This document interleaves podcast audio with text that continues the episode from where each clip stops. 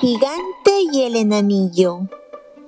Había una vez un gigante enorme y osado que tenía congelados sus pies y sus manos.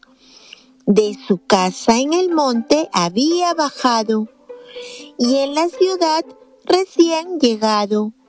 Fue recorriendo sus calles de lado a lado. Gente buena, gente buena. ¿Alguien puede oírme? ¿Alguien puede oírme? Mis pies y mis manos helados están y vuestros ropajes no me van. No encontró tienda que pudiese vender zapatos y guantes tan grandes como él.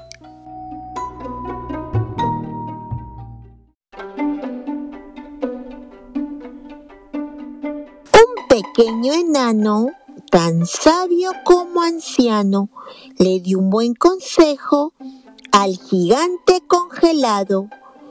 Tomad, enorme amigo, estas telas y cueros de buen abrigo.